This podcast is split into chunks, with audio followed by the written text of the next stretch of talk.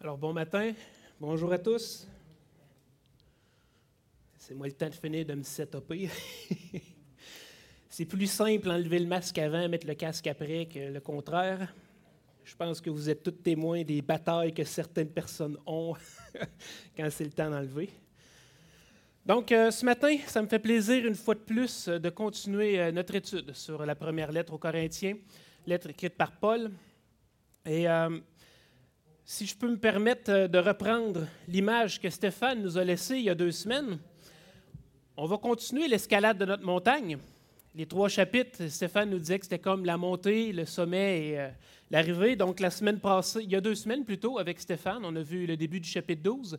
Et on n'est pas tout à fait rendu au sommet parce que Stéphane, j'avais demandé de me laisser l'explication des dons spirituels, puisque cette partie-là va très bien et c'est aussi la continuité qui se continue dans 13 et qui va aller dans 14.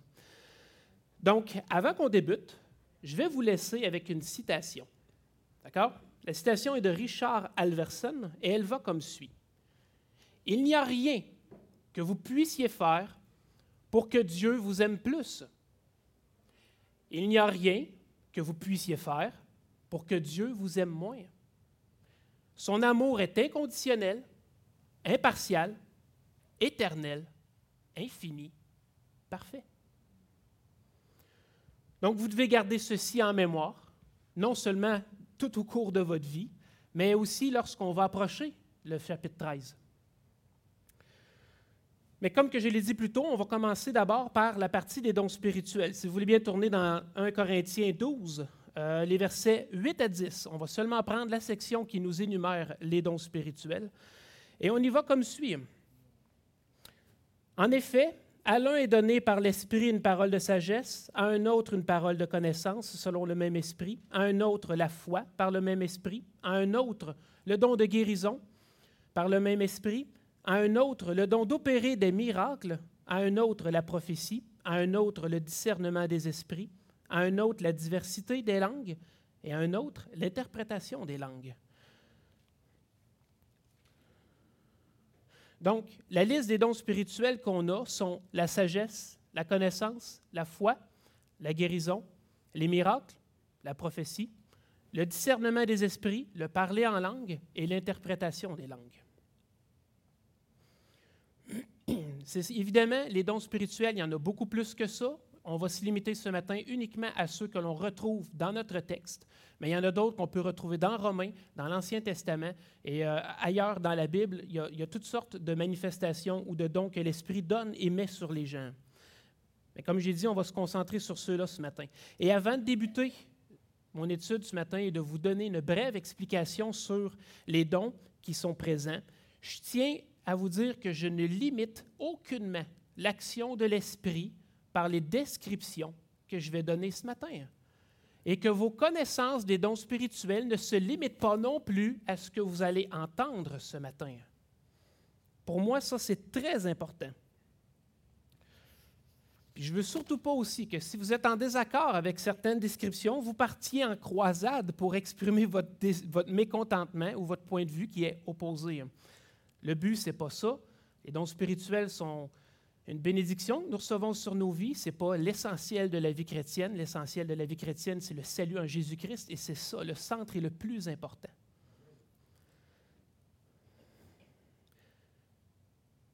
Donc, ce matin, je, je veux aussi vous rappeler que si vous avez des questions et vous voulez approfondir vos connaissances sur les dons spirituels, il en revient à vous de faire aussi vos recherches pour approfondir vos connaissances sur le sujet. Donc, ici, on a la liste des neuf dons qui sont mentionnés dans le texte. Et ces neuf dons-là, on peut les classer en trois catégories, c'est-à-dire les dons de l'intelligence, les dons de la foi et les dons de la langue. Les dons de l'intelligence comprennent la sagesse et la connaissance. Les dons de la foi comprennent la foi, la guérison, les miracles, la prophétie et le discernement des esprits. Et les dons de la langue, c'est le parler en langue et l'interprétation des langues.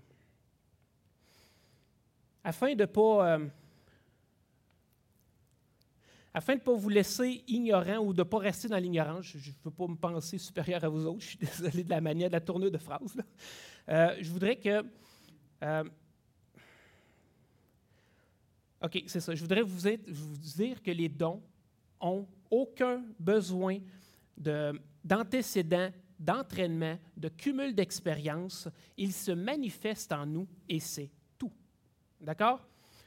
Donc le don, on va commencer à voir les dons un par un. La sagesse. La sagesse, c'est la capacité de voir les choses comme Dieu les voit et d'appliquer sa vérité aux besoins et aux problèmes de la vie. Ça se manifeste généralement lorsqu'on donne, lorsque nous donnons des paroles qui sont inspirées et qui apportent une solution ou un éclairage divin sur une situation ou une problématique.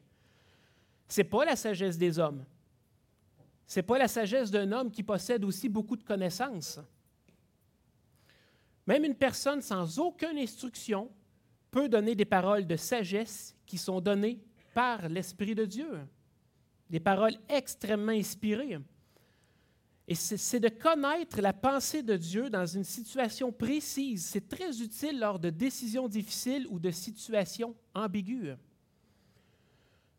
La connaissance, c'est la capacité de percevoir de façon claire les vérités que Dieu met, euh, les vérités de Dieu et les mettre à l'œuvre.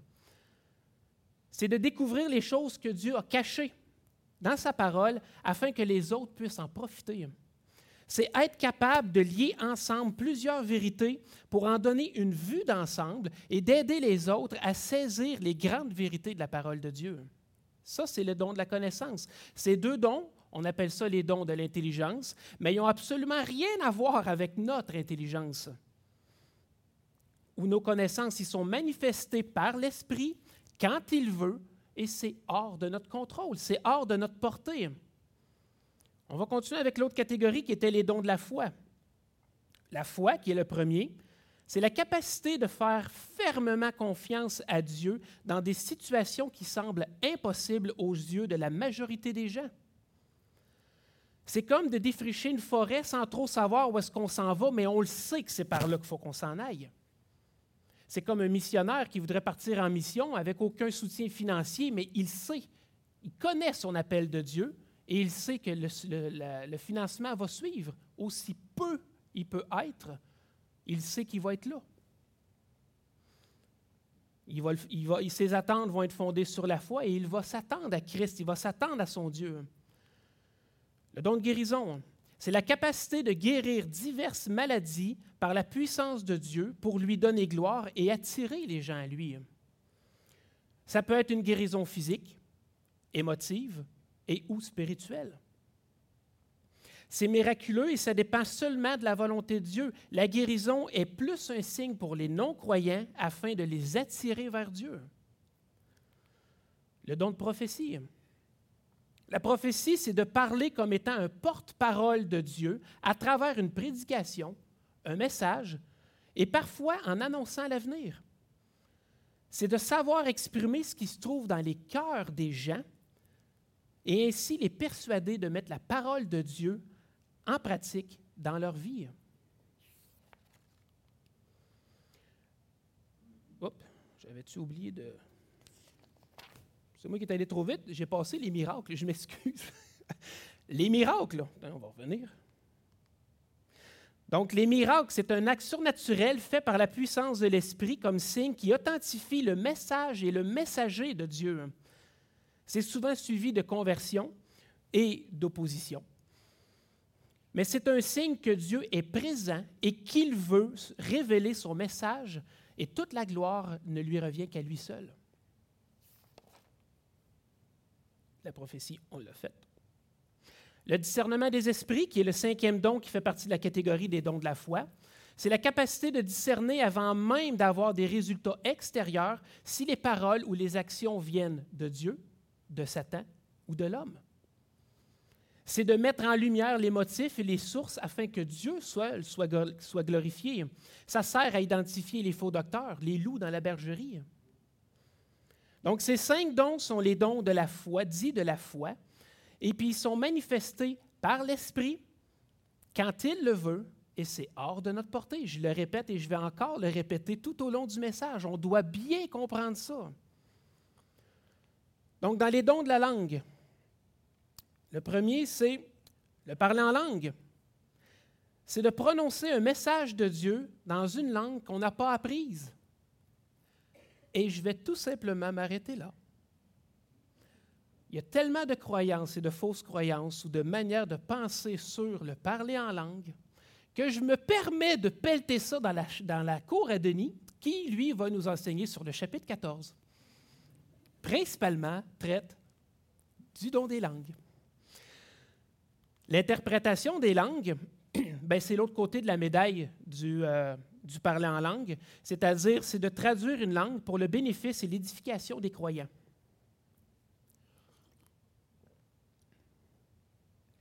Encore une fois, je tiens à préciser que les dons ne sont pas le fruit de connaissances, d'apprentissage ou de capacités humaines, mais bien la manifestation de l'Esprit selon son bon vouloir pour la seule gloire de Dieu.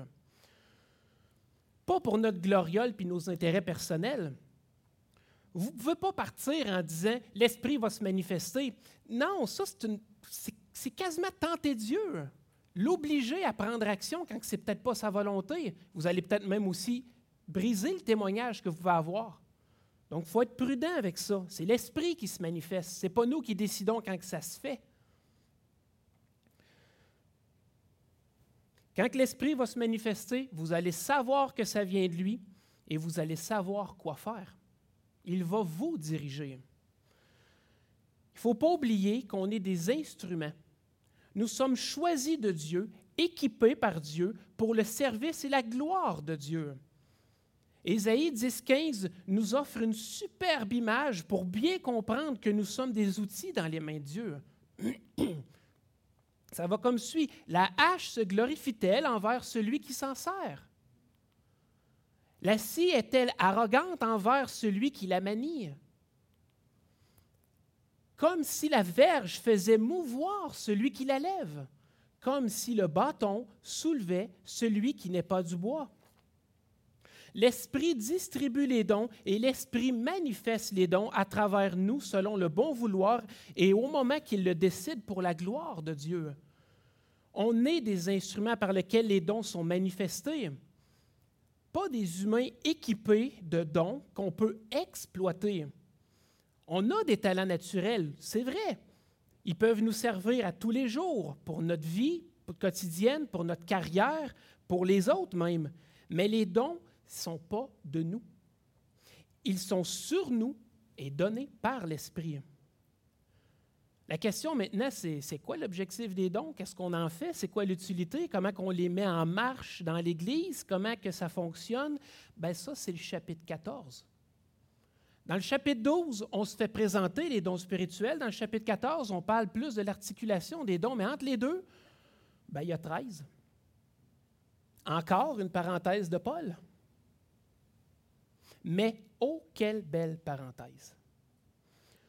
Le chapitre 13, ce n'est pas l'étranger dans les trois chapitres qui, traitent des dons spirituels. Mais au contraire, c'est l'articulation des dons. Il y a aussi probablement le chapitre le plus compliqué de toute la parole de Dieu à comprendre. Puis vous devez comprendre que le sujet de l'amour, c'est un sujet qui est extrêmement difficile.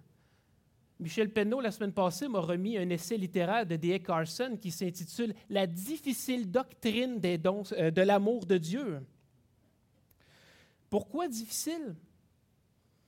Parce que notre, culture a tellement changé le sens profond de l'amour que même notre compréhension en est complètement biaisée. L'amour, c'est sentimental, émotionnel. On doit retirer une satisfaction, le sentir. L'amour me porte de l'intérêt et me donne de l'attention. Plus que j'en ai, plus que je me sens aimé. Et comme, comme c'est comme ça qu'on reconnaît ceux qui nous aiment. Et c'est comme ça qu'on a été éduqués. Et c'est absolument faux. Ce n'est pas l'amour de Dieu, ça, mais plutôt l'amour selon l'homme, selon ses besoins. Dans l'introduction de son livre intitulé Dieu et l'Évangile, John Piper l'explique très bien. Laissez-moi vous citer. Dès le moment où ils font leur premier pas, nous disons à nos petits que pour se sentir aimés, ils doivent voir qu'on leur accorde une grande importance. Nous avons bâti des philosophies pédagogiques entières sur ce concept de l'amour. Programme d'études, compétences parentales, stratégie de motivation, modèle thérapeutique, technique de vente. De nos jours, la plupart des gens ne pourraient imaginer une autre façon de percevoir l'amour d'autrui pour eux qu'en constatant l'estime qu'on leur donne. Si, je ne, si, je ne, si vous ne m'attachez pas beaucoup d'importance, vous n'êtes pas en train de m'aimer. Et c'est ce que l'on pense. C'est ce que l'on vit, c'est ce que l'on ressent. Et comme on va le constater dans quelques instants, cette manière de percevoir l'amour est absolument pas bonne. L'amour de Dieu n'est pas simplement sentimental, émotionnel ou selon nos appréciations. Oui, ça, englobe, ça fait partie, mais ce n'est pas par cet amour que nous devons servir. par définition, Paul, euh, par la définition que Paul nous donne dans les versets 4 à 7 du chapitre 13, on apprend que l'amour, l'amour est patient.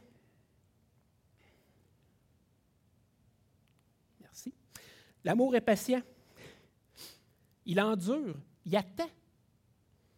Il est plein de bonté. Il, ne veut que, du bien. L'amour n'est pas envieux. Il ne désire pas ce que l'autre possède. L'amour ne se vante pas. Il n'est pas en train de se péter les bretelles de combien beau, fin puis fort qui est. Non, au contraire, l'amour ne s'enfle point d'orgueil. Il reste humble.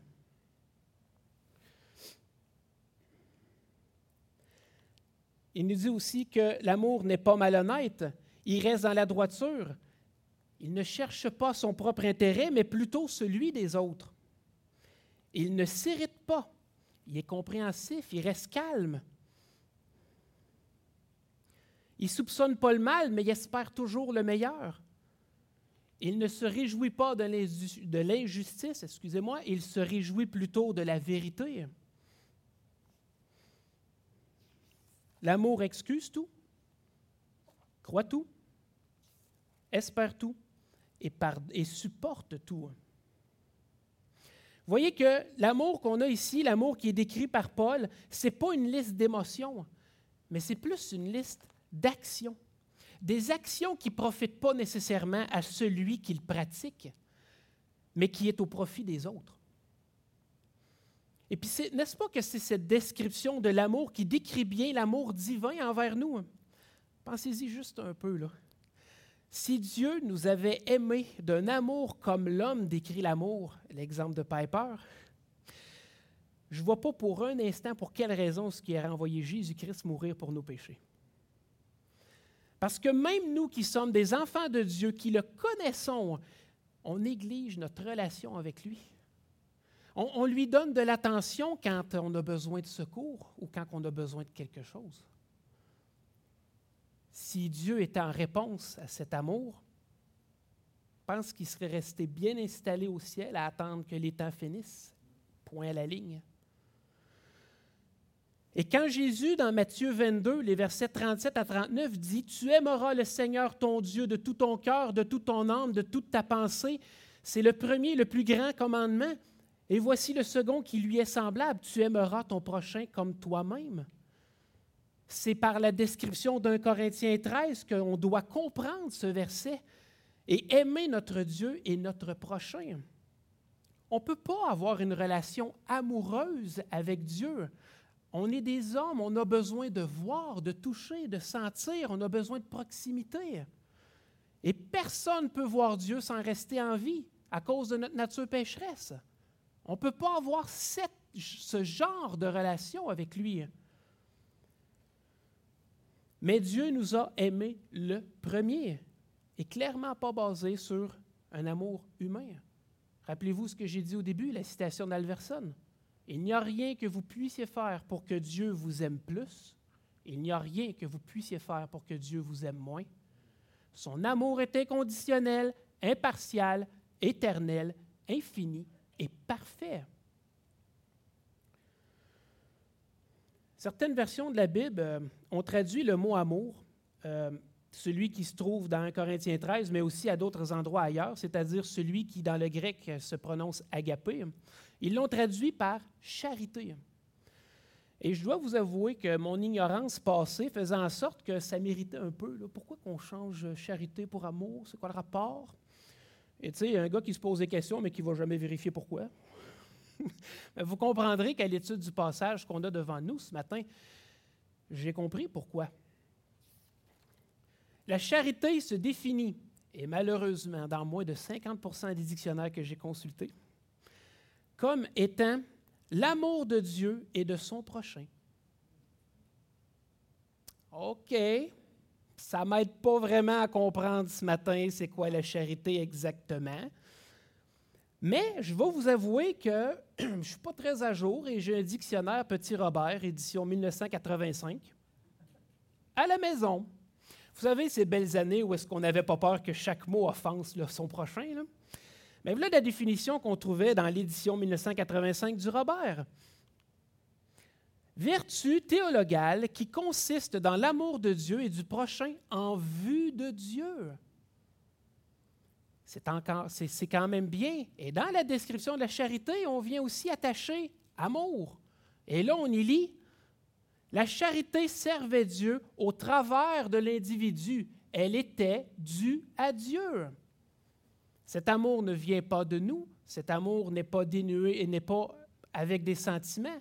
Cet amour vient de Dieu et elle est due à Dieu. Elle est, c'est lui qui pourvoit l'amour. Voilà le sens qui correspond beaucoup plus à ce que Paul veut exprimer dans, dans le chapitre 13. Dans son commentaire sur un Corinthien, Greg Blumberg nous dit Pris ensemble, les versets 4 à 7 décrivent clairement l'amour comme désintéressé, cherchant avant tout le bien de l'autre. L'amour, c'est ce que Dieu, en Christ, a montré et fait pour les hommes face à leur impuissance et leur situation désespérée de pécheurs.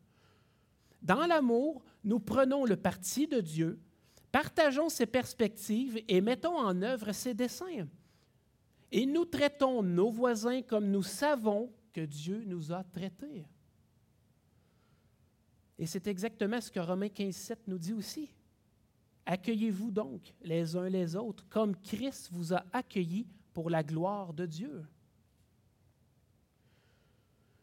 Si vous reconnaissez votre état de pécheur que vous reconnaissez que vous ne méritiez pas l'amour de Dieu, c'est-à-dire de connaître Jésus-Christ comme votre sauveur personnel, si le fait de savoir que vous avez une place dans l'éternité en sa présence vous dépasse complètement, rappelez-vous que vous avez été accueillis, aussi pécheur que vous étiez et que vous êtes encore, par Dieu et Jésus-Christ, par Dieu en Jésus-Christ.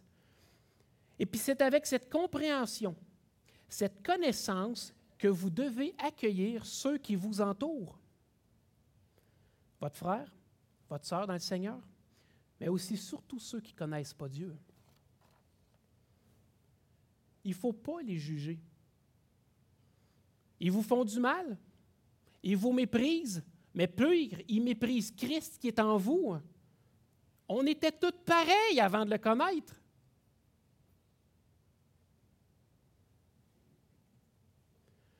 Quand on considère la pratique des dons spirituels, avec cette définition de l'amour qu'on vient de voir, on comprend pourquoi Paul débute le chapitre 13 en disant Quand je parlerai les langues des hommes et des anges, si je n'ai pas l'amour, je suis un airain qui résonne, une cymbale qui retentit. On est vide. À part que de faire du bruit, Et quand j'aurai le don de prophétie, la science de tous les mystères, toute la connaissance, quand j'aurai même toute la foi à transporter des montagnes, si je n'ai pas l'amour, je ne suis rien. Et quand je distribuerai tous mes biens pour la nourriture des pauvres, quand je livrerai même mon corps pour être brûlé, si je n'ai pas l'amour, cela ne me sert à rien.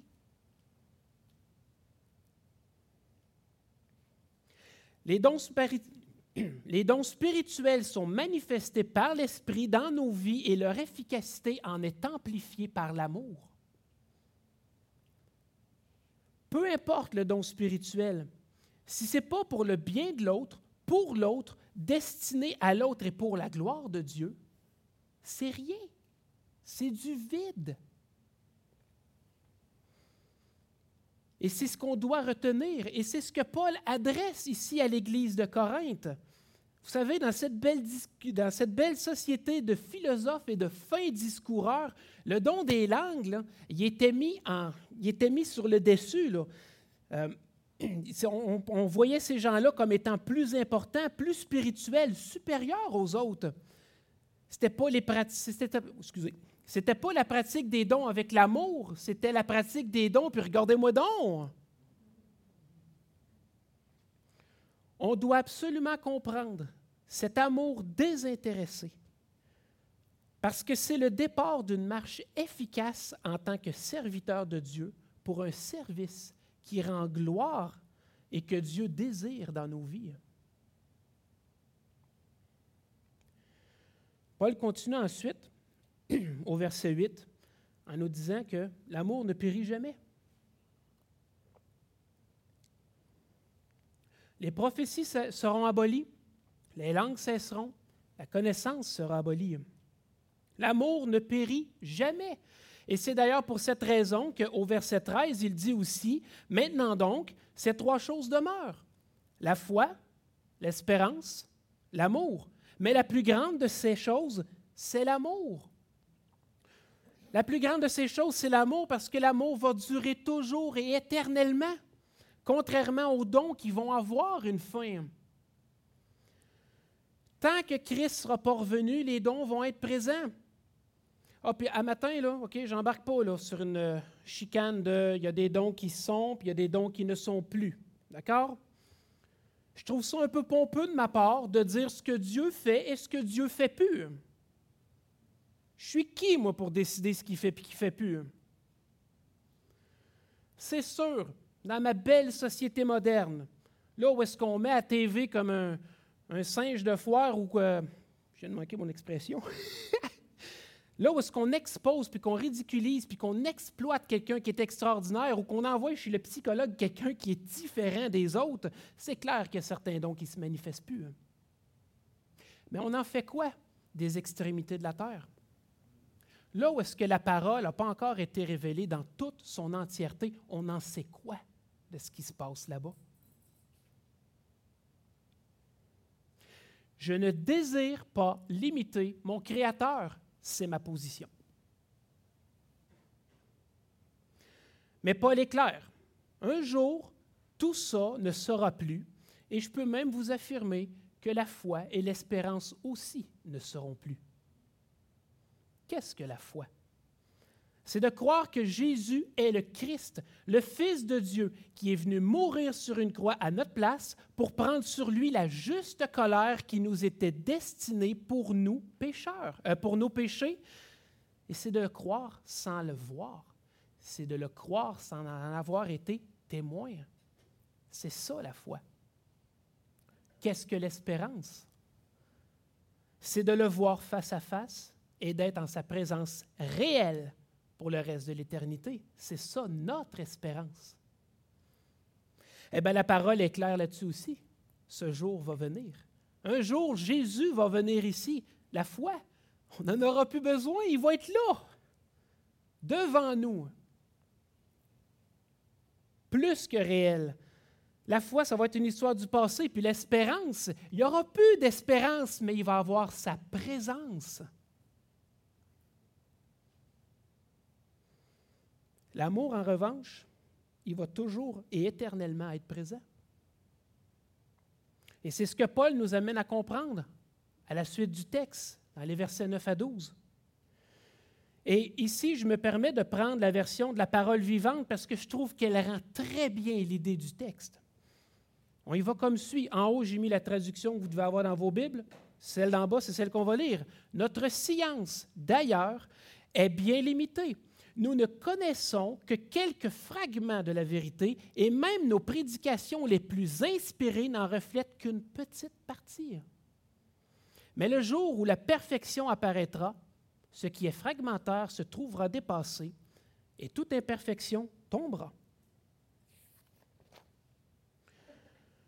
Et pour bien comprendre ce que Paul vient de nous dire, il fait suivre tout ça avec une image. Au verset 11, il nous dit, Lorsque j'étais enfant, je parlais comme un enfant, je pensais comme un enfant, je raisonnais comme un enfant. Lorsque je suis devenu homme, j'ai mis de côté ce qui était de l'enfant.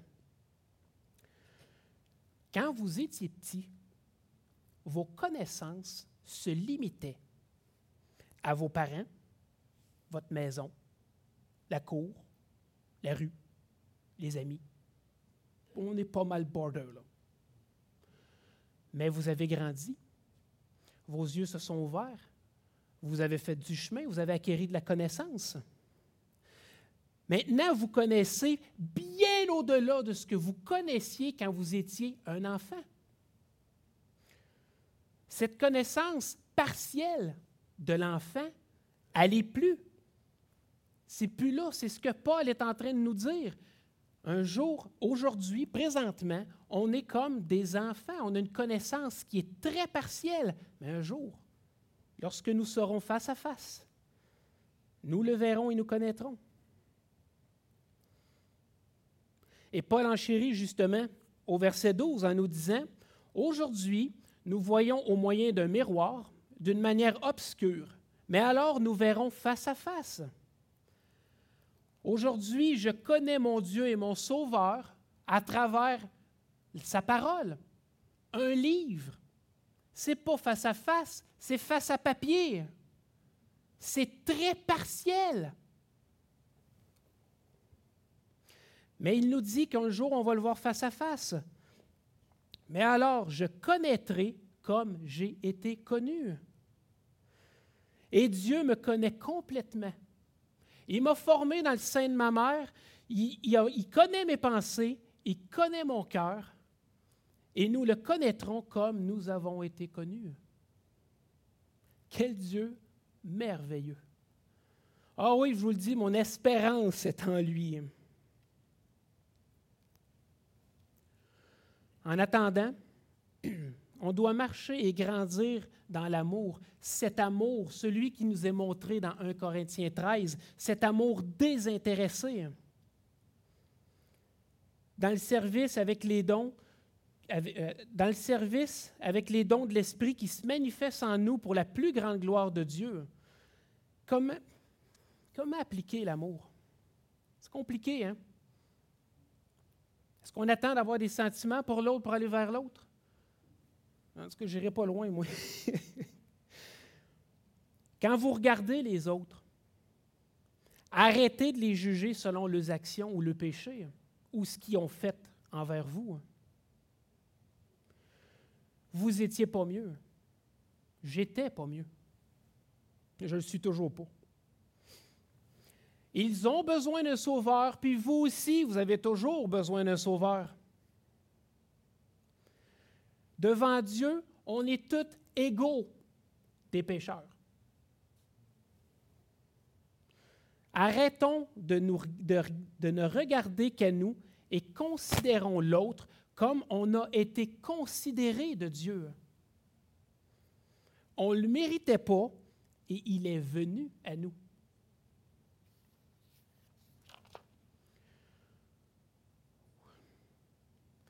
Si certains d'entre vous veulent approfondir vos connaissances sur les dons spirituels, j'ai demandé à David euh, cette semaine de me suggérer des titres euh, sur le sujet.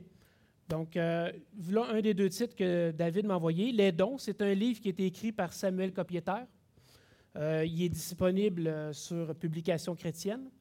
Et le deuxième livre qui traite en partie sur les dons, c'est Du baptême à la plénitude par John Scott. J'ai été vite un peu ce matin. Vous savez, ça a été, difficile. Ça a été difficile d'écrire ce message-là. Comment est-ce qu'on aborde cet amour qui, qui nous dépasse, qui nous est étranger? Encore jusqu'à 11 heures hier soir, je modifiais le message, puis j'en rajoutais. Il y en aurait tellement long à dire. Les dons spirituels aussi, c'est des choses qu'on pourrait peut-être voir en formation continue. Pourrait être un sujet qui pourrait être apporté.